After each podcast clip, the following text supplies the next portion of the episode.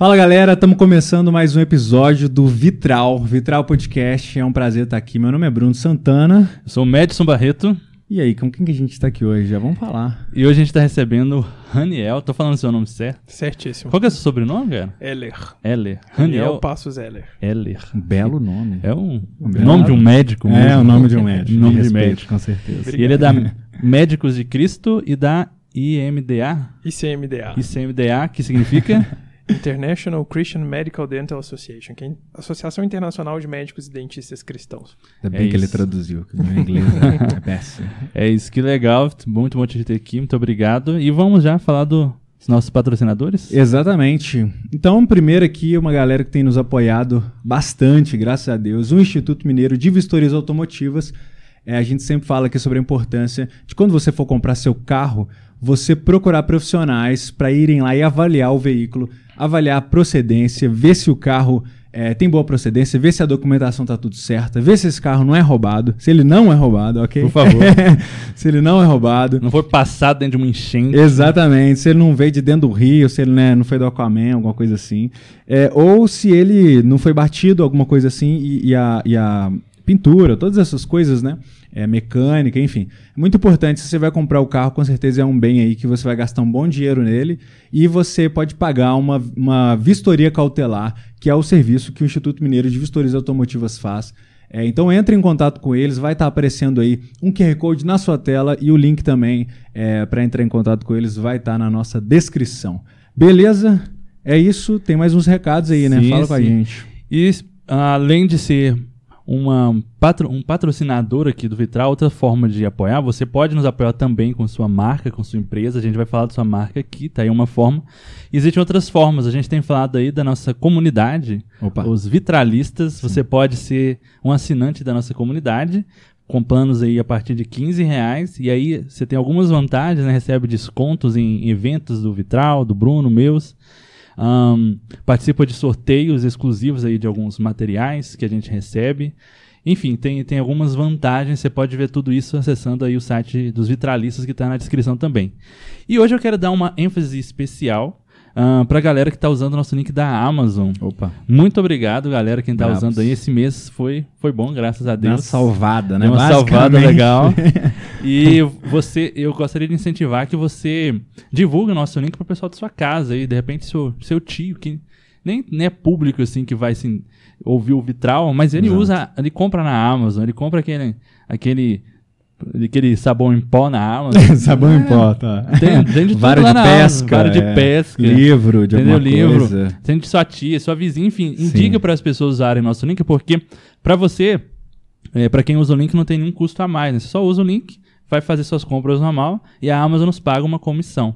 Né? Então, para você, não, não, não faz tanta, não faz diferença nenhuma. Assim. Você só vai usar o nosso link e, a Amazon que, que, que nos paga. E essas comissões têm sido vitais aqui ó, pro, pro Vitral, vital, vital pro Vitral. Vitais mesmo, pra coisa continuar Sim, sobrevivendo, tá? Então fica a dica aí, nos ajude de todas as formas que você puder. Sim, sim. E aí você acha esse link em qualquer lugar que você for aí do nosso Instagram, do YouTube, vai estar em todas as descrições de vídeos, ah, na, na, na bio do Instagram, enfim, qualquer lugar você acha ou faça contato com a gente que a gente passa também. E também está aparecendo aí na tela a forma de você fazer um Pix. Tem um QR Code aí na tela, só você apontar, ou tem o código Pix, apoie vitral.gmail.com, você pode nos apoiar. Mas é isso. Bora. Vamos pro convidado de hoje. Sim. Apresenta ele pra gente. Pô, é Raniel é, Eller. Isso. É, L igual a Cássia. Um belo nome, É como a eu minha já prima falei. de primeiro grau. É mesmo? Aí, ó. Tá brincando, sério? Você tá Sério? brincando, não Você é primo da casa, é, olha só. Você tá falando sério, cara? A gente descobriu isso agora numa piada. Pois é. Filha do irmão mais velho do meu pai.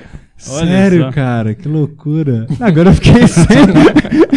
Agora eu queria que elas. Pô, eu quero saber, né? Como é que é e não sei o quê, mas vamos tentar. É, vou tentar manter o foco, tá bom? então, cara, médico, né? A gente falou, vai falar bastante aí é, dessas organizações que você faz parte, mas eu queria saber um pouco como que você foi parar nessa área. Como é que você se tornou médico? Como é que você decidiu por isso? Fala aí. Pra mim foi uma coisa um pouco automática, assim. Meu pai é médico, então nasci, assim, num ambiente que estava cercado disso. E sempre me chamou muita atenção, assim, meu pai nunca ficou nem dentro das quatro paredes do consultório, nem das quatro paredes da igreja, assim. Então, sendo cristão e sendo médico, ele sempre teve muita coisa fora, assim, para fazer e sempre fez questão de levar a gente. Então, mu muitos trabalhos evangelísticos, muitas é, clínicas de curta duração que chamava na época, vários outros trabalhos sociais com principalmente dentro da igreja que ele participava, e na Igreja Presbiteriana do Brasil também, tudo. Então eu sempre fiquei meio que envolvido nisso daí. Então para mim não tinha outra opção. Uhum. Entendeu? Eu até pensei assim, ah, vamos tentar fazer outra coisa aqui, outra coisa ali. Mas eu, eu tipo, não tinha como fugir. Então, você não, não consigo ir para um caminho mais fácil, eu vou ter que ir para isso daí. Porque eu sempre sentia aquilo arder muito, muito por impacto da família, né? Então, a família, assim, impactou bastante nisso daí que me levou a ter essa escolha. E seu pai é cardiologista, né? Cardiologista, cardiologista. E a, sua especialidade é diferente do seu pai. Né? Exato. Né?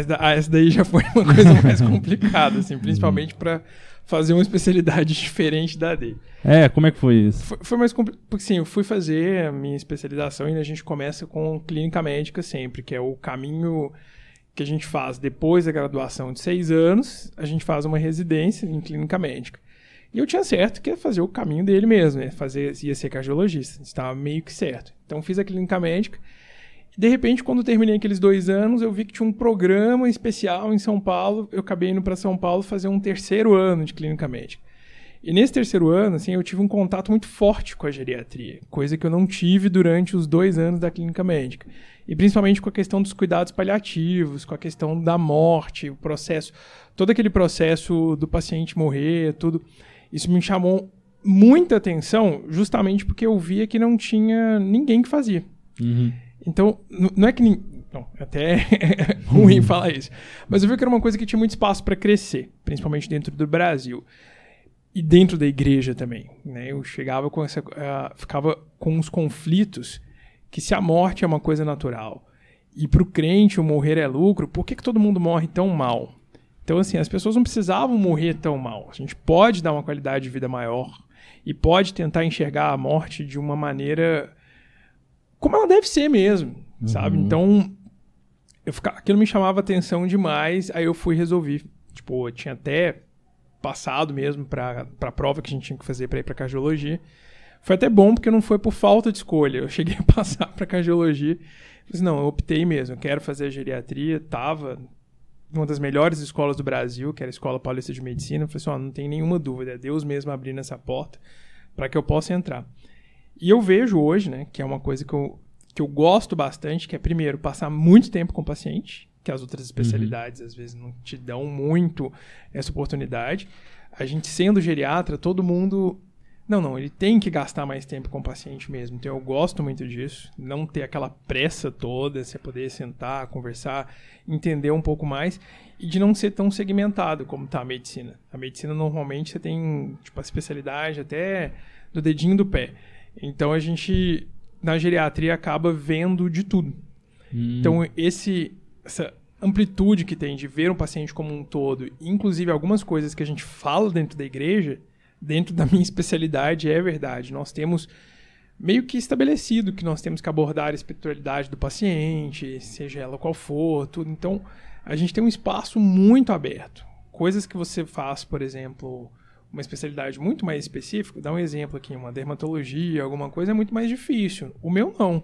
Eu posso perguntar em quem você acredita, como é a sua fé, e explorar um pouco mais isso dentro do paciente, porque faz parte. Ninguém vai achar esquisito eu estar tá fazendo isso. Não que as outras não possam, uhum.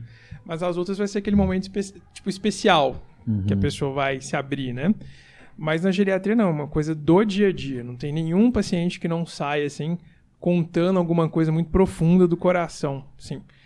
Então, para mim, foi um, eu me achei dentro disso, tá? Não falo, não, não, é, não é que é fácil de jeito nenhum.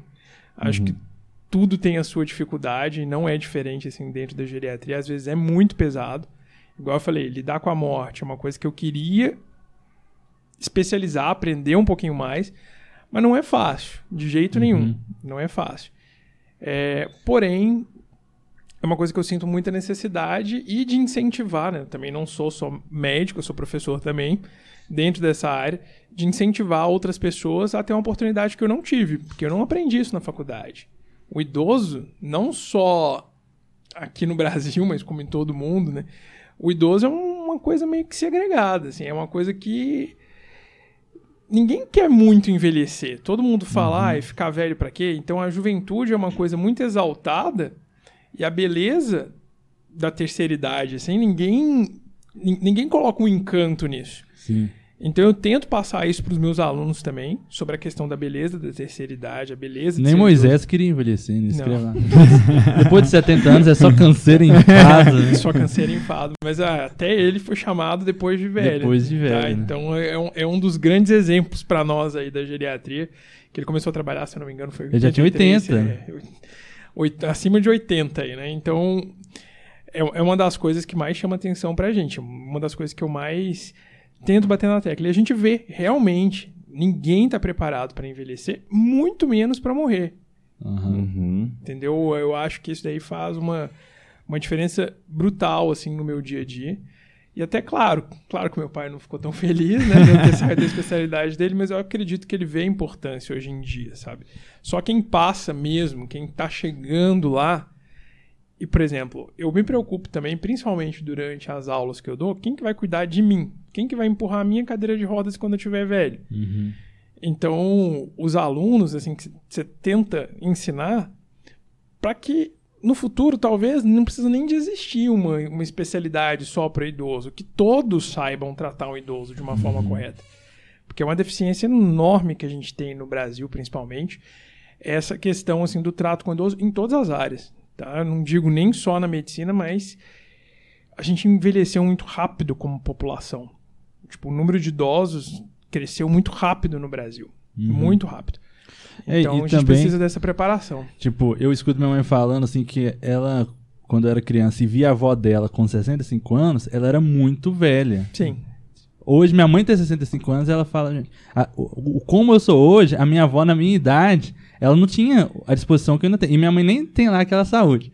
Mas, assim, a, os idosos que a gente tem hoje, assim, é, é, é, é um outro momento, assim, da, da humanidade. Vocês podem assim, até que o pessoal pesquisar. chegava... Vocês podem até pesquisar que mudaram o símbolo de idoso. Ah. Antigamente o símbolo, por exemplo, se tinha idoso, vaga de idoso, era sempre um idoso com a bengala. Assim. Hoje em dia não, mudou isso daí. É o 60 mais, só que eles colocam. Uhum. Aí colocam lá um, um, bonequinho normal escrito 60 mais. Porque o idoso não é mais aquele. A população envelheceu e está vivendo muito mais. Sim. Então, por a população viver muito mais hoje em dia, nós não temos todo esse preparo. Uhum. A começar de sistema de previdência, todos os sistemas, e nós não temos esse preparo e número de profissionais para atender. Não existe geriatra para isso tudo. Uhum. É uma especialidade pequena no Brasil ainda. É, não começou há muito tempo, tá? Tipo, os primeiros da década de 60, sendo que outras aí é muito mais antigo. Então, os primeiros ali começaram a surgir na década de 60 e a gente vê que todas essas medidas que fizeram justamente no mundo mesmo, mas que teve um impacto gigantesco no Brasil nos últimos anos, fizeram com que essa população envelhecesse melhor, principalmente. Uhum. Não mais, mas melhor, principalmente. Então a percepção da sua mãe é real. Hoje, quando eu atendo, tipo, eu atendo acima de 60. Hoje, quando eu atendo alguém acima, por exemplo, hoje eu atendi um de 67. Eu falo assim, não, para mim você é um bebê, porque eu começo a atender com 60. então os de 67, assim, para mim é um bebê. É uma criança dos é, idosos. Uma criança dos idosos. E Chegou também atendi agora. uma de 92. Aí essa de 92 já é onde a gente consegue brilhar mais, assim, a gente consegue uhum. causar mais o impacto. Porque os entre 60 e 70 ainda extremamente jovem, assim, uhum. extremamente ativo, trabalhando. Esse de 67, por exemplo, é engenheiro, ainda está super ativo, tem uma construtora, constrói bastante. Então, hoje em dia, as pessoas estão ainda no mercado de trabalho nessa idade, tudo, em 65 anos. que você falou assim, a minha avó, por exemplo, eu nem conhecia ela, morreu com 64. Uhum. Meu avô com 72. Sim, sim. Essa realidade hoje está completamente mudada e rápido. É né? uma geração que em Pô, uma geração tenho, mudou tudo. Eu tenho um tio de 93 anos, cara, que você duvida, assim, ele, ele dirige, sabe? Tipo, a casa dele tem uma escada, assim, é, dois lances de escada, Eu subo assim, e meu tio na frente. Sim, sim. Você já pode consultar com ele. É, né? eu deveria estar consultando com você. Pode. Mas é nosso objetivo, que todos cheguem assim, aos É, 93 desse pode. jeito, e não na bengalinha, na cama. Nossa, tem outra tia minha também, me- esse lado da minha família. Eles me humilham muito. Mas outra tia minha, assim, ela tá com 70 e poucos. é, Eu tava na casa dela, ela falou, não, vamos fazer uma caminhada comigo, beleza. Não, eu não consegui acompanhar ela, porque ela, ela com a começou idosa, a fazer... né? Você falou, ah, com a idosa, Ela foi tá fazer tranquilo. o Cooper, assim, e eu tentando Ah. acompanhar ela, assim. Depois de 15 minutos eu já tava, tio, eu preciso descansar um pouco. Não conseguindo aqui, não. Ou seja, trabalhar aí pra chegar bem É. lá, né? Isso é Mas agora não mais. Esse ano eu tô firme na Ah, atividade verdade. física. Tá saudável, tá saudável. Na frente do médico você tem que falar essas coisas. Mas, cara, isso é muito interessante porque é, eu, às vezes, penso nisso assim. Por exemplo, na questão da arte, né? Já vou jogar aqui a minha área na, na, na mesa. Tem temas muito profundos, mas a morte, por exemplo, é um dos temas é, mais profundos, assim, e às vezes é o que é menos abordado. E é interessante que até pelos cristãos, né? é, existe uma certa. Acho que é um tabu meio geral, assim, eu acho, né? Eu acho que a gente tem essa visão, assim, de céu, de, né, de eternidade, etc. Mas eu acho que a gente tem uma visão meio. Meio. é, não sei, covarde, talvez, né? Meio distante, assim, da morte. Eu- eu- é a, a impressão que eu tenho. Que a gente aborda pouco esse tema, às vezes, assim. Mas. É. é, me fala o que, que você acha primeiro. E depois eu queria saber o que, que você trabalha é, na prática, assim, com esses idosos, é, com essa questão relacionada à morte, assim, né? Porque é uma questão muito difícil, né? Sim, é, depende muito do qual que é a sua cosmovisão, Sim. né? Quando a gente vai falar assim, como que você enxerga o mundo. O que que acontece? A gente diz que é cristão, na maioria das vezes, eu digo que é cristão, eu vou na igreja, eu tenho hábitos cristãos e tenho uma tradição cristã. Mas na hora de enxergar, eu enxergo com os olhos muito de outras cosmovisões, que não é a cosmovisão cristã. Então eu enxergo a morte como o mundo enxerga. Se você for ver, hoje existe uma busca pela vida eterna, só que não é a vida eterna com Cristo. É uma busca incessante, onde mais se investe em pesquisa é justamente para achar o famoso elixir da vida longa. Né? As pessoas querem viver mais, querem, tipo, o que, o que mais vende, até dentro da medicina, principalmente, uma rápida busca no Instagram aí, são curas milagrosas que não existem, tá? E realmente coisas para te deixar mais eterno. As pessoas buscam por uma eternidade, só que elas buscam pela eternidade errada. Elas acham que vão com esse corpo aqui, vão ficar cada vez mais jovens. Então, é uma busca incessante por cirurgias plásticas, uma busca. Não tô falando que é errado fazer isso, mas tô falando o, o motivo do seu coração por buscar isso. É a gente sempre tentando substituir Deus no nosso coração por um outro Deus. Então a gente vai colocar qual é o Deus? O eu mesmo, eu posso, entendeu? Então eu posso viver mais, eu posso desafiar a morte. Você nunca tem aquele senso de entrega e de entender qual que é o ciclo da vida, porque não adianta você lutar, você vai morrer. É uma das grandes certezas que todo mundo tem. A pessoa vai morrer e vai envelhecer. Só que a gente pode, isso sim, né? A gente, que a gente vai morrer é uma certeza, mas a gente pode escolher, como você acabou de escolher esse ano, de envelhecer bem, investir no seu envelhecimento. Sim. E às vezes o que a gente fala, né? Tanto, nunca é tarde para começar, mas o estilo de vida saudável, tanto, principalmente alimentação e atividade física. Muita gente vem comigo perguntando qual vitamina que eu devo tomar, sempre. Qual vitamina que eu devo tomar Sim. e qual hormônio que eu devo fazer, qual reposição hormonal que eu devo fazer, esse tipo de coisa. Claro, algumas pessoas precisam, mas a maioria das pessoas precisa do básico, alimentação e atividade física. Então, isso é uma coisa que você pode optar para ter uma velhice saudável, para você investir na sua velhice e ser menos dependente, para ele ser o velhinho de 93 que vai subir a escada, não o que vai ser empurrado na cadeira de rodas. Sim. Então, isso é muito impactante. As pessoas ficam buscando uma coisa além, ali no fora, sendo que o que ele pode fazer tá aqui, ó.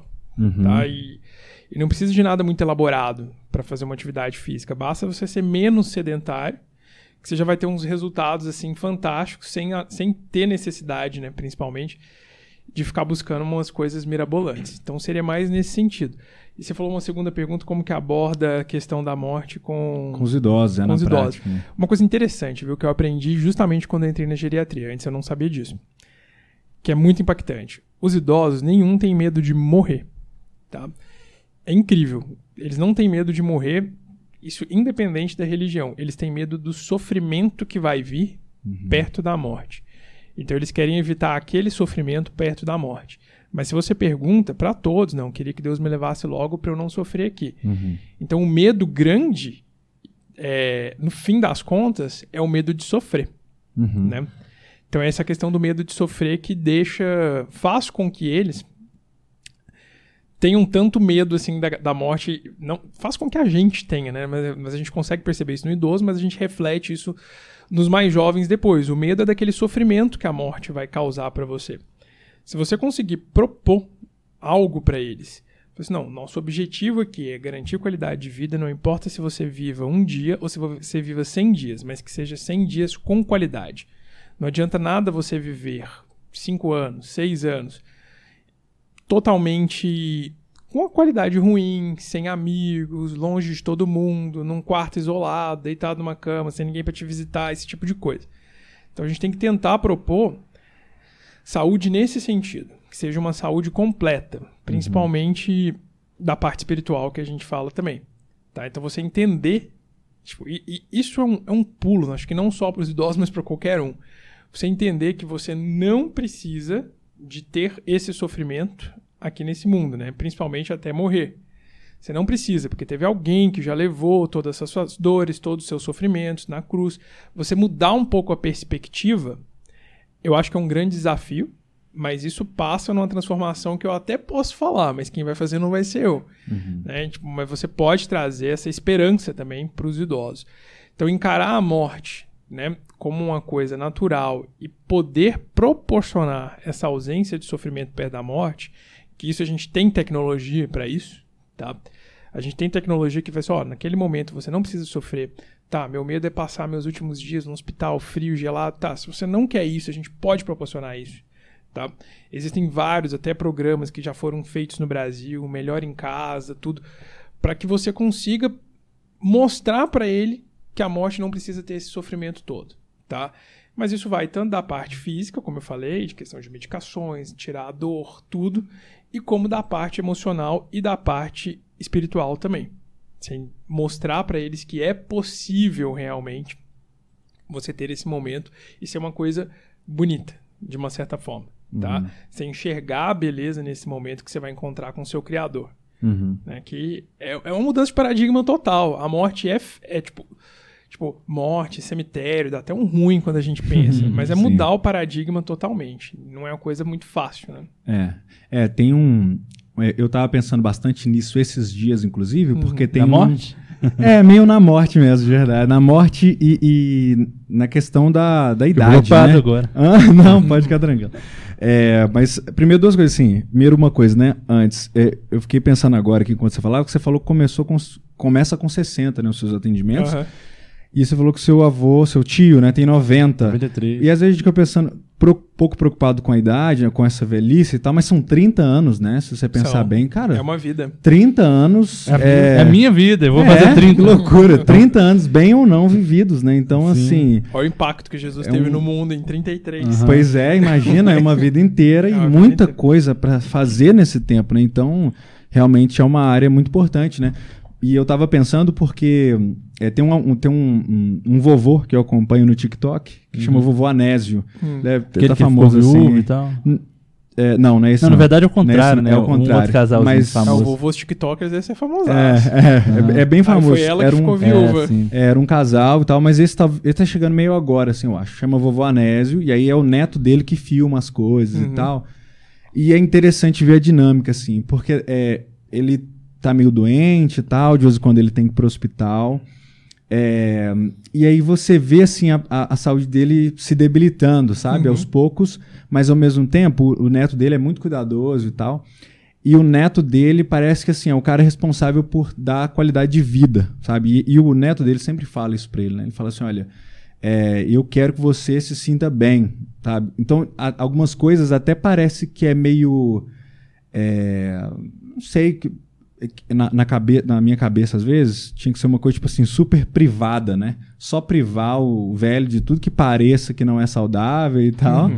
Mas é, o neto ele fica tentando fazer esse equilíbrio assim, entre fazer o vô dele viver bem, o, o tempo que ele ainda tem, é, mas ao mesmo tempo manter ele saudável e tal. E ele é, tem algumas coisas assim, alguns comportamentos é, não sei se mal de Alzheimer, né, alguma coisa assim, uhum. é, que faz com que ele tenha alguns comportamentos às vezes até violentos e tal.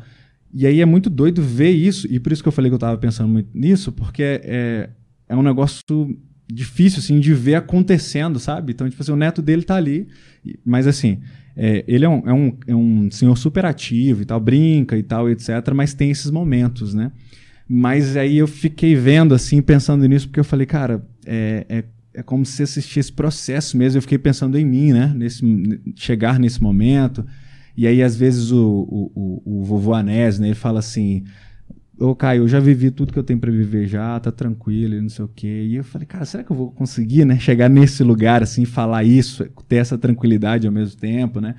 É, e é claro, e dá para ver que ele também tem esse medo, né, que você falou de sofrer, de, de dor e etc, e por aí uhum. vai, mas é um negócio que te faz refletir muito, assim, né? Até na questão de saúde mesmo. Mas é interessante, porque pelo menos você reflete. A maioria das pessoas não querem isso. Sim. A maioria das pessoas querem tipo, simplesmente o prazer agora. Sim. Então não uhum. querem parar para refletir nessa questão da beleza da vida e da morte. Uhum.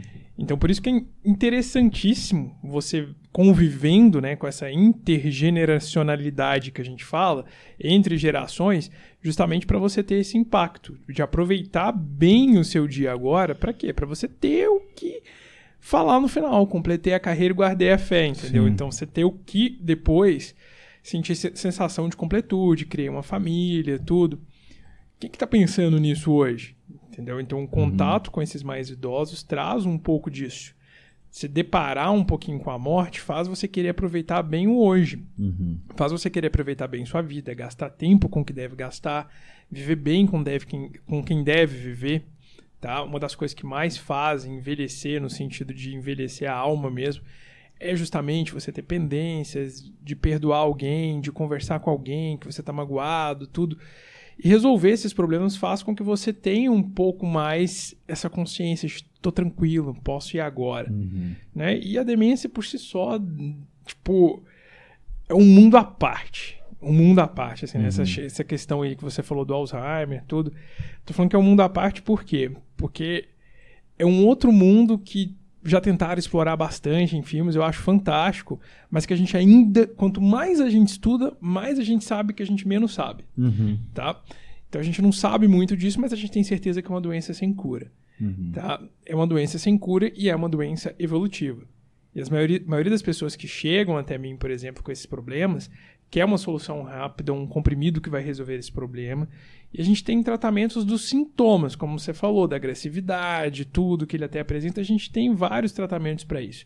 Mas algo que interrompa a doença ainda não existe. Uhum. Tá? Tipo, quem descobrir aí vai ser o maior multimilionário do mundo, porque cada vez mais aumenta o número de pessoas com demência. É uma coisa que, aumentando a idade da população, se aumenta o número de doenças neurológicas também, piorando a qualidade da alimentação e tudo mais se aumenta o número dessas doenças aí degenerativas que a gente chama. Então a gente vai conviver com essa realidade muito mais da agora para frente. Por isso que é interessante esses canais, para a gente uhum. realmente ver o saudável, mas também saber aquele que não evolui tão saudável, né? Como, uhum. Principalmente da parte mental. Como que a gente vai fazer? E aí vai um monte de pergunta. Qual é o tanto de entendimento que essa pessoa tem? É quase que impossível de mensurar. A gente tem vários testes para tentar objetivar isso daí. Mas é impossível de, de mensurar o tanto que ela entende, o tanto que ela compreende, o tanto que ela responde. Então a gente parte do pressuposto que sim, que eles estão entendendo, que eles têm ainda muita coisa preservada, ainda tem neurônio lá para a gente trabalhar um pouquinho. E principalmente essa parte afetiva. Essa parte afetiva, isso é nítido, o tanto que fica preservado. Uhum. O tanto que, por exemplo, uma palavra dura pode fazer com que essa pessoa se feche, uhum. ou uma palavra mais de amor faz com que ela se abra em qualquer ambiente. Sim. Igual você falou desse tipo, existem vários, vários no Instagram, assim, eu gosto de acompanhar. Uhum. Aí ontem, por exemplo, uma senhorinha lá que eu vejo que ela tem um Instagram dela é famosaço. Chama. Uhum. Pode falar? Pode, pode. O bom, é o bom do Alzheimer. Uhum. Chama o bom do Alzheimer porque ela mostra assim, as partes boas, as partes engraçadas. Porque ou você uhum. leva na esportiva ou. É. É, tipo, você vai ficar sofrendo também. Uhum. Porque um dos principais problemas que eu lido também é o estresse do cuidador. Quem tá cuidando Sim, quem fica tá muito estressado. volta, né? Não, e tipo, ela colocou uma, uma, situação interessante, que ela teve que levar a mãe no pronto-socorro que ela caiu. Uhum. Aí quando ela foi fazer os exames todos, todo mundo quer que a pessoa faça rápido, né? Por quê? Porque você tem que liberar a máquina, porque tem gente esperando. Uhum. Então, você tem que liberar para fazer uma tomografia, tem que colher o sangue. A enfermeira tem mil pacientes para colher tudo. É o jeito que a gente tá hoje. O mundo tá hoje muito rápido, assim. E um paciente com Alzheimer, não adianta você gritar com ele que vai só piorar. Sim. Pra ele ficar quieto ou falar mais ríspido, porque ele tá mexendo demais e não pode mexer na hora de colher, na hora de fazer, tirar um raio-x, tudo. Só que só piora. Então tem jeitos de falar Uhum. e de fazer, tem jeitos de convencer. Então é tentar cantar uma música, ficar mais calmo, tentar mostrar uma foto antiga. Igual a gente. Eu odeio comparar, mas é mais ou menos o que a gente faz com um bebê, só que a gente é mais preparado para um bebê, Uhum. tá? Eu tenho um filho de um ano, então assim. Uhum. A gente é mais preparado para deixar uma criança calma, na rotina, tudo. O idoso também precisa disso, principalmente o que está demenciando. Ele precisa de uma rotina, precisa de uns cuidados. E a gente não está preparado para isso. Uhum. Tá? Eu eu lembro que tinha uma professora na geriatria que ela falava assim: a vida inteira eu brinquei com boneca. Então eu brinquei com boneca e queria cuidar de um bebê. Só que o que aconteceu? Eu tive que cuidar da, da minha avó e agora eu tô cuidando da minha mãe. Ela não casou, não teve filho, não teve nada. Uhum. Então a vida inteira eu me preparei para cuidar de um bebê e agora eu me deparo que eu tenho que cuidar do idoso. Nunca fui preparado mentalmente para isso. Ninguém é. Sim. Só que é normal, você vai ter que cuidar. Ninguém projeta uma casa pensando no quarto do vovô, Uhum. que vai colocar lá. Ninguém projeta, pensa no quarto do bebê, isso daí é o principal, Uhum. tudo. Então ninguém prepara na vida para ter esses tipos de cuidados que vão acontecer normalmente no futuro. Por isso que eu acho muito bom agora estar existindo um pouco essa conscientização, um pouquinho maior, das pessoas mostrarem um pouco. Antigamente, se a pessoa tinha um velhinho em casa, era uma vergonha, todo mundo escondia, assim, né? Uhum. Sim. Então, mostrar um pouquinho e trazer isso um pouco para a normalidade, preparar mais as pessoas, os atendentes, para ter um cuidado maior com essa população é difícil. Eu falo com isso porque às vezes eu não tenho, tá? Às vezes eu tô no trânsito, por exemplo, ah, nossa, esse velho dirigindo devia estar em casa. Sim. Aham. Tá? Você pensa isso às vezes, eu até falo, mesmo trabalhando na área, às vezes dá um pouquinho de raiva. Ou senão você quer passar no caixa, tem um velho conversando lá com a Uhum. moça do caixa no supermercado, né? Talvez é a única conversa dele do dia inteiro. Sim, total. total. Às vezes você não tem essa paciência, É. entendeu? Mas é uma coisa. Por que, que eu não tenho? Porque eu não desenvolvi isso. Uhum. Mas que essas próximas gerações tenham um pouco mais isso em mente, né? Porque vamos só aumentar a população de idosos. Daqui a pouco somos nós que vamos estar lá, né? Sim. Se Jesus não voltar Exatamente. Exatamente. Mas aí, já pegando o gancho em Jesus, aí, Sim. como falou de Jesus, você Sim. faz parte da Médicos de Cristo. Fala Isso, pra gente, o que, que é a. Médicos de Cristo? O que, que vocês fazem? Então- Como é que você chegou no Médicos de Cristo? Então, a associação, você falou certinho, tá? A Médicos de Cristo, porque é uma associação. Sim. Eu Legal. mesmo costumo falar o Médicos de Cristo. tá, surgiu aqui no Brasil, tem pouco mais de 25 anos, tá? É, surgiu aqui no Brasil através de alguns grupos de médicos em Curitiba e depois foi espalhando aí pelo Brasil todo. E é uma associação de médicos e dentistas cristãos que professam o nome de Cristo em primeiro lugar. E cada vez mais nós fomos crescendo e melhorando um pouco mais essa questão dos nossos objetivos de existir, para que, que nós existimos, e tentando se organizar um pouco melhor como essa associação de médicos.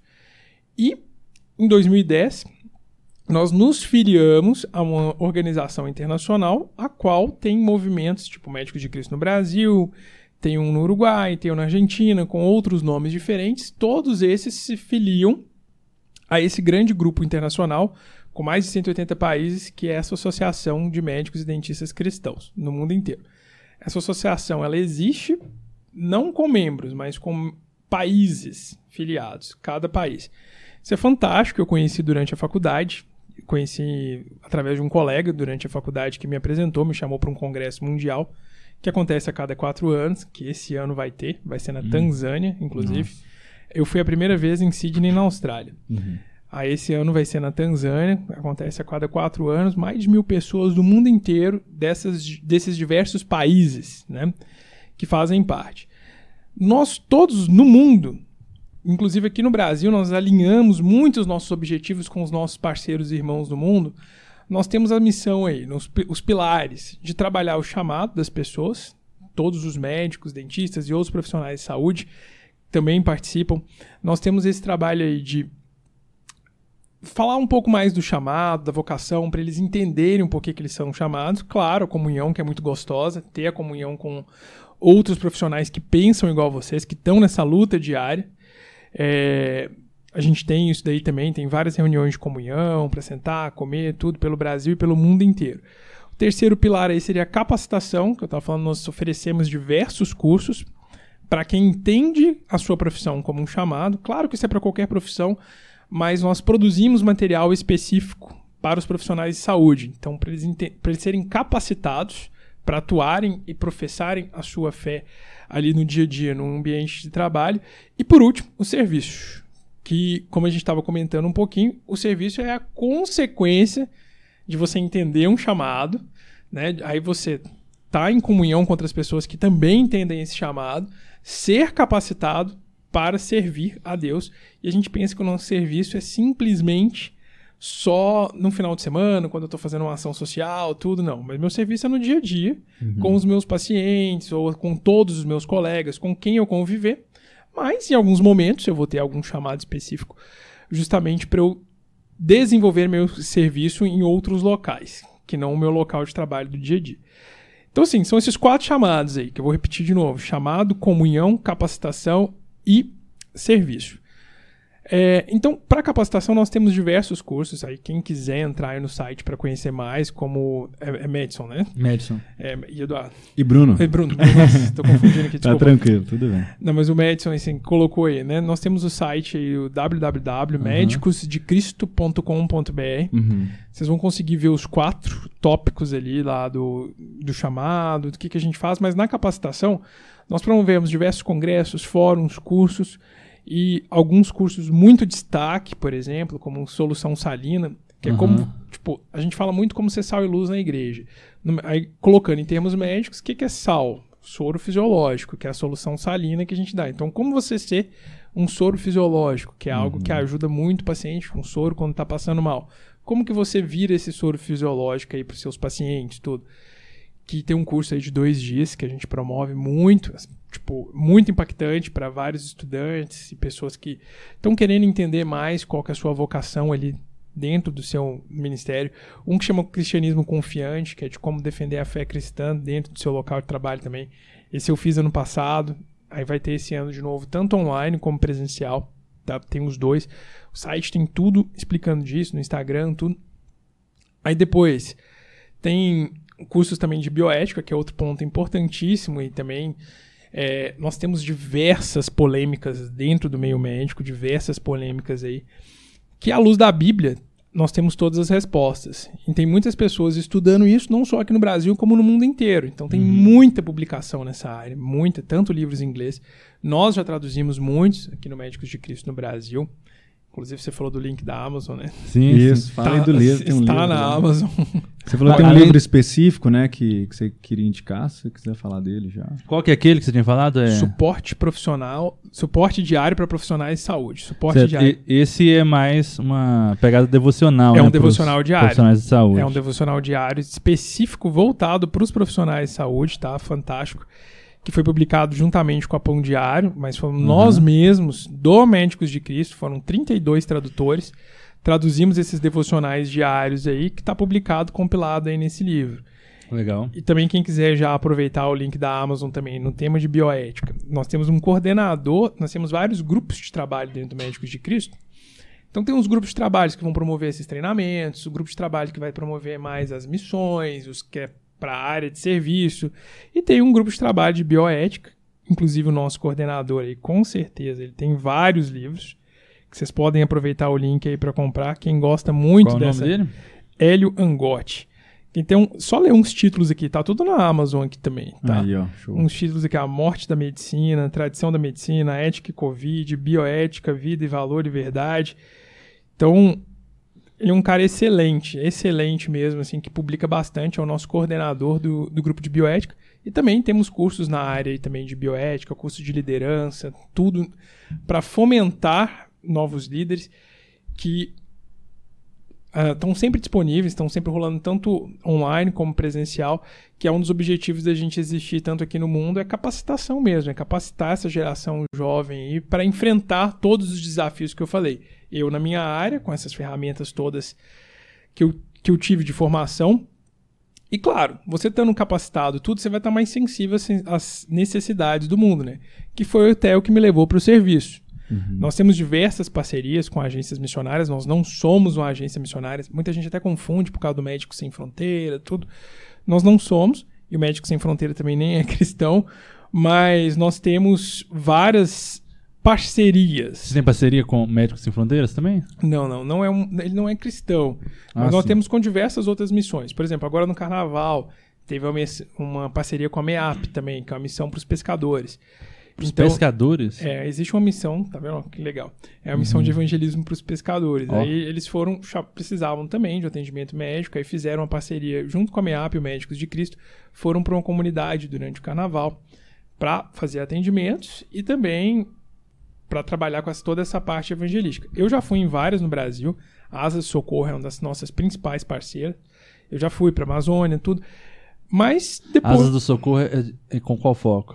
A Asa do Socorro ela trabalha mais com ribeirinhos, Ah, os e ribeirinhos. Com, com um povo amazônico que é muito difícil de acesso. Então, por isso que ele chama Asa do Socorro, porque normalmente eles vão de avião, daqueles Ah. avião anfíbio, tudo, e leva essa parte, tanto, tanto a parte de evangelismo, tudo, e eles sempre atendem um povo durante um bom tempo. Eles ficam fazendo é, viagens de tempo em tempo, para que aquele povo bem isolado tenha atendimento mensal, por exemplo. Eu não sei a periodicidade, periodicidade mas eles têm calendário anual. Tá? Então, Asas de Socorro é outra missão fantástica. Também é uma missão cristã? missão cristã, fortíssima. Tipo, no Brasil deve ter mais de 60 anos. Caraca. Muito, muito forte, assim, na Amazônia, principalmente.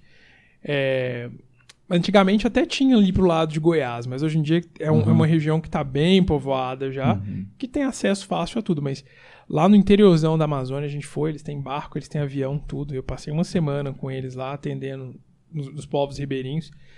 E entre essas diversas missões também, eu queria muito, muito aquele sonho, assim, de que desde que eu fiz a medicina também, de ir para África. Então, quando eu casei, em, casei em 2016, dois anos depois, fui com a minha esposa para Angola. Passei dois anos lá, tá? Então, foi uma parceria do Médicos de Cristo no sentido que foi onde eu fui preparado. Então, eu fui preparado e tudo. Então, quando eu fui indicado, é, eu precisava, tipo, igual a gente precisa de uma passagem, a gente vai para uma agência de turismo, a agência de missões, ela vai fazer essa parte logística. Sim. Ela não vai trabalhar com você a parte da capacitação do chamado, mas quando você está entendido aquilo que você quer, você tem que estar ligado a uma igreja, tudo. Não basta, o Médico de Cristo não é uma igreja, mas você tem que estar ligado a uma igreja, tudo. Você foi capacitado para essa parte ministerial. Eu falei assim, ó, tenho vontade de ir. A minha esposa falou assim, não, eu tenho também, mas não para sempre. Então, assim, existe missão de curto prazo? Existe. É, Missão de curto prazo, normalmente, é até dois anos. Então, a gente conseguiu se inscrever nessa agência missionária parceira. agência? Chama Sim, Servindo em Missão, tá? Que fica aqui no Brasil, lá em Londrina, grande parceiro do Médico de Cristo. Eles também têm uma editora, Descoberta, já tinham até publicado livros juntos também com Médicos de Cristo, que chama Saúde Integral a partir da Igreja. Então eles eram de longa data os parceiros. E nós fomos juntos, então, com essa missão, que fez toda essa parte logística, né? Claro, com o apoio do Médicos de Cristo. E eu passei dois anos lá com a minha esposa em Angola, né? Voltei em 2020, no meio da pandemia. Assim, a gente acabou voltando depois de cumprir os dois anos lá, né? Então, assim, o médico de Cristo, ele te fornece todos esses elementos, né, para isso. Não só aqui, mas como no mundo inteiro. E por ter tido essa trajetória desde a faculdade, eu tô há 16 anos participando do Médico de Cristo, desde aquela primeira vez que aquele meu amigo me chamou na faculdade, desde essa dessa trajetória, me convidaram então, já que eu tinha um conhecimento grande do Médicos de Cristo do Brasil e do funcionamento e como nós conseguimos até desenvolver e crescer esse projeto no Brasil, o diretor executivo do ICMDA, no caso, me chamou para ser um dos assessores dele. Ele tem cinco diretores associados, no caso, né? Que trabalham junto com ele. Então eu, eu acabei, ano passado, me tornando um, um diretor associado do, dessa organização mundial. Com a tarefa agora, do mesma coisa que eu aprendi aqui no Brasil, tentar ajudar outros países a caminharem dessa mesma maneira, que tem os mesmos movimentos aí na América Latina, principalmente, que vai ser meu foco, e os países de língua portuguesa da África, porque eu vivi lá, também Uhum. conheço bastante aí os países de língua portuguesa. Então agora vai ser o meu objetivo ajudar esses países aí. tudo voluntário, né? A parte da nossa profissão, mas Uhum. com certeza uma experiência boa. Eu comecei ano- no, no final do ano passado que eu comecei. Vou me programar para viajar bastante esse ano aí para esses países, tanto da América Latina como da África, para tentar fazer esses movimentos crescerem e florescerem cada vez mais, a gente ter médicos como testemunha de Cristo em cada comunidade do mundo. Esse é a nossa nosso objetivo do ICMDA, né? Cada cidade, cada hospital, cada clínica, cada posto de saúde tem uma testemunha de Cristo ali. tá? Não, não só médicos, mas como todos os profissionais de saúde. Uhum. E é interessante você falar que não é uma missão. Claro, todas as missões têm, têm o seu lugar, né? Mas no sentido de que você, por exemplo, foi fazer missão de alguma forma, mas pelo que eu entendi, você foi ser um profissional lá, né? Sim, sim. Você foi trabalhar como médico mesmo. Não é uma agência missionária, é Sim. uma missão. Sim, entendi. Porque é, é um uma- trabalho de missão no sentido de capacitação. Exatamente. É uma- mas assim, não é uma agência missionária no sentido de, tipo, a minha agência missionária ficava preocupada com coisas Uhum. totalmente burocráticas, assim. Então, tô recebendo meu sustento, tô, Uhum. mas assim, igual você falou, como que eu fui lá? Fui lá através dessa agência missionária, então através dessa parceria me indicaram, então eu tinha referência, né? Porque a Uhum. agência missionária não vai receber qualquer um Sim. que diz, ah, eu quero ir. Então eu tinha referência, tudo, por causa do Médicos de Cristo. Então, mais ou menos foi dessa maneira. Então a gente conseguiu é, fazer o caminho das pedras, no caso. Mas eu trabalhava como profissional lá, trabalhava tanto num hospital missionário, para onde eu fui indicado, como depois, durante os dois anos que a gente ficou lá, a gente conseguiu muito também entrar ali no sistema de saúde da cidade. A gente conseguiu conhecer os hospitais públicos, fornecer treinamento, que é o melhor que você pode fazer. Com, Quando você tem essa, essa ideia que eu estou no missionário, estou saindo da minha terra e vou voltar. Então você está tá indo com essa ideia. é, que eu não estou indo mudar para lá ou nem nada. Então estou sendo um missionário transcultural, nesse sentido. Então você tem essa ideia que eu vou embora. Então eu preciso deixar alguma coisa. A melhor coisa que você pode fazer é treinar as pessoas lá. Uhum. E as pessoas o tempo inteiro, quando você tem esse objetivo, perguntam a razão da sua fé. né? Então as pessoas o tempo inteiro perguntam por que, que você saiu do Brasil? Tipo, a gente estava no momento bom da profissão, tanto eu quanto a minha esposa. Estava em São Paulo na época. Ela fez na melhor escola do Brasil, que é na USP, eu fiz na Unifesp, tudo. Então a gente sai. Você deixa isso tudo para estar servindo o povo lá, no sentido de tentar ajudar, treinar, tudo. Porque lá, tipo, aquela questão, tem bastante médico lá também, tá? Mas por que, que os problemas estão tão graves? A gente precisa ajudá-los lá treinar, tudo, ajudar a melhorar, que eles melhorem o próprio serviço de saúde dele. E com isso, eles vendo tudo isso, claro, você vai sempre estar dando a razão da sua fé e falando por que, que você veio. Eu, se apresentando como missionário, estou aqui porque chamado de Deus, para que a gente venha aqui, para que a gente possa estar mostrando um pouco do amor de Deus por vocês na prática. Né? Uhum. Isso é um impacto muito grande. Claro que a gente falando assim parece que é lindo, né? Mas Sim. tem, suas, A tem as suas missão, ela é- dificuldades, tem as suas Sim. dificuldades todas, mas foi um momento maravilhoso, tá? Uhum. Mas a gente tem que entender também, a gente não pode tirar do foco que a nossa missão é o dia a dia. A gente está em missão 24 horas. Porque senão a gente vai ser só trabalhar, mostrar o amor de Deus, tudo, só quando a gente estiver lá. Aqui não, Uhum. aqui é meu dia a dia. A gente Sim. começa a compartimentalizar. Acho que não, é. tá em, não tá em missão aqui também, né? Exatamente. Tipo assim. Uhum. 100% do tempo você está aí na sua missão. Uhum. Sim. Legal. Legal. E é, você falou que, que a Médico de Cristo não é só para médicos, né? Que inclui outros profissionais Nossa, e tal. então. Então inclui enfer- enfermeiros, outras áreas também, né? De fonoaudiologia, psicologia entra também, não? Sim, todas as áreas da saúde que querem participar, apesar da gente ter esse nome, Médicos de Cristo, né? é, nós temos o nosso slogan, que é ser instrumento na mão do médico dos médicos. Certo. Então, qualquer um que se sinta instrumento na mão do médico dos médicos pode participar do Médicos de Cristo. Então, entre os filiados, como eu falei, nós temos pastores, temos advogados também, todas as pessoas que querem participar, querem se filiar, querem participar das atividades e entendem que isso é uma coisa que está dentro do seu chamado, são extremamente bem-vindas, apesar de ter esse nome, médicos. É, claro, né, nós temos o público-alvo aí de estudantes também, para que participem. Todas as pessoas sejam bem-vindas. Aqui em Belo Horizonte mesmo, nós temos um grupo em várias cidades, mas o grupo de BH, que é um grupo bem forte, tem até na coordenação. Tipo, a vice-coordenadora é uma enfermeira, nós temos um psicólogo também que está Uhum. participando. E eles ajudam a organizar tanto as reuniões de comunhão, como as capacitações, como eu falei para vocês, bem como os serviços, né? Tipo, essas, essas questões aí de servir em diferentes locais. E como que a pessoa faz para se filiar? Ela entra no site, No se cadastra? site www.médicosdifíceis, tudo online. Tudo online, Uhum. tá? E se você não tiver em Belo, em Belo Horizonte, nós temos E reuniões que paga mensais. mensalidade. Uma anuidade. Uma assim, anuidade. uma anuidade. Olhe lá no site, não vou saber de cor assim, o valor. Mas mesmo quem não for filiado oficialmente, quiser participar das atividades também, seja muito bem-vindo. Queremos a sua pessoa, não seu dinheiro, entendeu? Mas o serviço é muito importante também, porque às vezes a pessoa pensa, não, não, estão querendo mais filiados só para aumentar a renda. Não.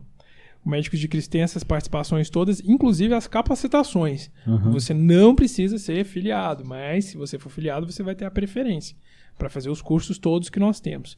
Tá? Tem pessoas que, por exemplo, na última, participei da reunião sexta-feira, nós temos esse curso de cristianismo confiante que a gente tenta fazer na prática como que é o evangelismo. A gente faz com atuação. Tá? Então a gente faz atuação Ah, é? assim, Legal. sempre. é, Como tem- se estivesse ali no. Tipo, você no vai lugar. ser um muçulmano, eu vou ser um espírita, outra pessoa Uhum. vai ser. Vamos conversar como é que a gente vai. E a gente faz muito essa questão simulada, né? Uhum. De como é que vai ser simulações.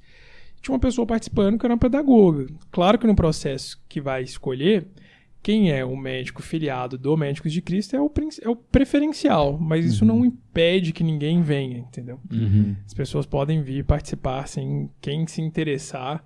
É um trabalho fantástico, como eu falei, não só aqui, como no mundo inteiro. E também é aberto para estudantes, né? Galera que está estudando ainda uma área de saúde. Mas eu aí, entrei como estudante, eu entrei no terceiro período da faculdade. mas aí, o que que, acon- o que, que tem para quem é estudante ainda? Porque ainda está estudando. A pessoa- tipo, minha, minha cunhada vai começar agora o curso de enfermagem. Por que ela deveria se filiar médico de Cristo? O que, que, que vai rolar para ela? Então, você vai, você entra na faculdade com outra visão, porque a pessoa acha que depois que ela formar, eu fiz tudo num ambiente secular. Aí depois que eu formar, eu vou me preocupar em entender o que que Cristo quer pra mim. Não. Uhum. como a gente está falando, você ter uma vida integral ali desde o início, é você estar entendendo o que Cristo quer para você também dentro da faculdade. A gente esquece que as áreas da saúde, tá? A gente não pode esquecer que não são um curso que você fica lá fechado em quatro paredes o tempo inteiro. Você tem contato com os pacientes desde o início do curso. É muito prático, né? Muito. Curso, né? Todos os cursos da área da saúde, principalmente enfermagem, Uhum. tá? Até mais do que medicina. Porque na enfermagem você tem aquele contato assim direto com Uhum. o paciente. O médico quando ele vai no hospital, ele passa uma vez por dia e ele vai embora. Quem fica o dia inteiro com o paciente é o enfermeiro. Então quem tem muito contato ali com o paciente é o enfermeiro e o técnico de enfermagem. Então você entrar na sua formação não só aprendendo da parte profissional, mas aprendendo de como Cristo quer que você atue naquela profissão, vai trazer um impacto para o resto da sua vida. E se você não faz isso durante a sua formação, a gente estava conversando aqui um pouquinho antes que ele fez Uhum. parte da BU, que também tem essa pegada muito forte. Sim. Eu também fiz parte durante a minha graduação, que tem essa pegada muito forte. Se você não aprende isso durante a faculdade, você não vai fazer isso durante a sua vida. Uhum. Você vai aprender a continuar compartimentalizando todos os setores da sua vida. Então a vantagem de você participar de tudo isso é você realmente estar já ali embebido, né? Já está ali totalmente dentro desde o início da sua formação. Né? Por isso que eu acho que eu considero já, por exemplo, os meus alunos os meus colegas. Eu não considero que eles são alunos e trato eles assim também. Porque eles são meus alunos, então eles são estudantes, mas vocês já são colegas. Até questão de postura, questão de como você vai se portar frente a um paciente, tudo. O paciente não quer ir lá ser atendido por um moleque, ele quer ser atendido por um profissional. Então o estudante tem que saber se portar dessas maneiras também, ter uma postura profissional séria e também tem que saber se portar como um cristão digno daquilo que ele foi chamado. né? Então é isso que a gente vai tentar trazer para esses estudantes que vão chegar. É, e fazendo aqui um paralelo com a ABU, eu imagino que tenha essa questão da vivência, né? A comunhão com outras pessoas te forma muito também, né? Então Sim. imaginar outras pessoas estão buscando a mesmas, a mes, as mesmas coisas que você, né? Tentando ser crente igual você, né? Viver junto com elas já ajuda demais também. Né? Não, assim, isso, isso, é uma dificuldade que a gente tem muito. Até quando uhum. eu participei da BU, assim, eu tinha intenção, não, a BU é um lugar é estudante alcançando estudante. Sim, sim, sim. Então, assim, se você não tiver aqui alcançando estudante, é. você, não, não é só isso. Na caminhada você aprende sim. muito. Essa questão estudante alcançando estudante seria tipo pessoa alcançando pessoa a vida inteira. Sim, sim. Então, isso, é, essa questão de você compartimentalizar demais. Uhum. Eu vou aqui para comprar um pão, aqui para comprar um pano, aqui para comprar uma fruta, não sei o quê. Então você vai, você chega nessas organizações como se fosse uma coisa assim também. Sim. Não. Mas acho legal ter várias uhum. organizações e várias. É, cada um tem um, o seu chamado específico aonde vai se adaptar mais. Mas o, o fato é não estar desligado de tudo uhum. isso. Assim, né? Se você está, se você está nessa profissão, vamos aprender como servir a Deus da melhor forma nessa profissão ou qualquer outra área da sua vida. Show. Foi legal, vamos, vamos, vamos caminhar para o final? Sim. Tem mais alguma aí para lançar, não? Cara, Pode eu tenho várias aqui, mas a gente tem que terminar mesmo. É. É, essa é uma área muito interessante, assim, a, a, questão da saúde, tudo isso, sabe? Eu acho que é uma, uma questão muito essencial. É, eu me preocupo com isso um pouco mais profundamente há muito tempo, porque toda vez que eu preocupo um pouco mais, a minha vida melhora muito mais, assim. Então, é, são áreas realmente muito importantes, a área da saúde para a vida e tal. É, enfim, então é um papo muito grande, né? Mas, enfim, vamos pro Fofoca Reversa? Bora. E aí, é... você já tem a sua aí preparada? Eu tenho minha fofoca reversa, eu quero repetir aqui. Eu quero que a galera vá lá ver o vovô Anésio lá. vovô Anésio Caio. Você vai achar em. Você vai achar no YouTube, vai achar no TikTok, vai achar no Instagram, vai achar em todo lugar. É muito legal. É, claro, você vai. Se você for igual eu, né, que fica olhando tudo e uh, viajando, não sei o quê, você vai ter muitas reflexões lá, com certeza, porque eles conversam, eles sentam para conversar. Mas legal. se você for. É, só, enfim, só ver de forma superficial também é muito legal, porque é muito engraçado, assim, tem uhum. muitas situações muito legais lá. É isso. Ou eu vou indicar uma coisa que envolve idosos, só que no teatro. Olha só, sabe muito. É, eu vou fazer um espetáculo agora na Páscoa chamado Sara Faça as Malas, que é uma comédia contando a história de Abraão. Então, outro que foi chamado ali já sendo velho também, né? e uma idosa ali também tendo que gerar um filho. E é uma comédia contando a história deles. Vou apresentar aqui em BH, no Teatro de Bolso do SESI, Minas, uh, que fica perto do Shopping Boulevard ali, se você ainda não, não conhece. E vai ser dia 7 e 8 de abril, sexta e sábado, de Páscoa mesmo, bem na sexta-feira da Paixão e no sábado. Uh, quatro sessões, às 16 horas e às 19. 4 da tarde, 7 da noite. Os ingressos, acho que quando sair esse episódio já vai estar sendo vendido, uhum. mas vai estar aí na descrição, você pode adquirir seu ingresso, tá no primeiro lote aí até o fim do mês, então garanta rápido. E divulgue, por favor, me ajude em divulgar também. Vai ter um material aí no meu Instagram e tudo mais. Mande aí para seus amigos. É um espetáculo classificação livre para toda a família, então leve suas crianças, leve seus avós. Isso. que eles vão gostar também. Sim. É isso. É, e falando em ajuda, já Sim. acabou a sua? Já, ah. já. Falando em ajuda, é o seguinte, eu tô gravando meu primeiro EP, tá? Sim. E para isso eu tô fazendo financiamento coletivo. É, e, enfim, o link tá lá na minha bio, vai ser um EP de seis faixas. Primeira, esse é o meu primeiro trabalho lançado aí nas plataformas e tal. É, vão ser seis composições minhas e estou fazendo financiamento coletivo para isso. Graças a Deus a gente chegou a, a 60% já no momento que eu estou gravando esse podcast. Tem muita gente ajudando. Quero agradecer aqui quem está ajudando. E é isso. É, me ajude. Vá lá no uhum. meu Instagram, arroba Bruno Cassantana, que está lá no link da minha bio, o financiamento. Beleza? É Legal. Isso. Sua fofoca, Daniel, que, que Eu já fiz muita aqui. eu já fiz muita aí, fofoca reversa, mas assim, eu falei do Hélio Angotti aí, entende? Eu vou continuar aí. Como vocês falaram do link da Amazon, vão lá Sim. na Amazon. Boa. Digita lá o Hélio Angotti, aí qualquer um dos livros que vocês virem lá, tipo A Morte da Medicina, Desbioética, Ética e Covid. São todos livros, assim, fantásticos. É, e, claro, né, vai acabar ajudando o podcast também, quem comprar sim, algum livro sim, lá. por favor. Isso é um fantástico. E você então, falou daquele devocional também, né? Devocional também. Sim. Devocional também dá o suporte diário para profissionais de saúde, sim, que também está lá na Amazon. Então, todos eles estão lá na Amazon. É uma formação muito boa e, claro, o Elion Gotti também tem alguns cursos que ele oferece, tanto tem no YouTube, tem no, no YouTube da Brasil Paralelo e na Brasil Paralelo também, que é um streaming, que ele oferece os cursos de bioética lá também, tá? E quem participar do Médico de Cristo vai ter a oportunidade de conhecer essa pessoa super famosa também nos nossos cursos aí de Show. bioética também. Que legal. Mas eu, como, tipo, já que é uma foca reversa, assim, eu acho ele um cara fantástico, assim, fantástico, fantástico. Ele é um médico oftalmologista que traz alguns temas que, por mais que eu tenha vivido muita coisa na minha vida, eu não parei para pensar, tá? De Uhum. como o impacto, o impacto de várias coisas, assim, que tá acontecendo no mundo, dessa questão aí de guerra cultural que a gente vive e tudo, e como é que isso impacta no nosso dia a dia. O cara consegue trazer isso de uma forma, assim, fantástica pra gente. Ele tá no Instagram também, tudo.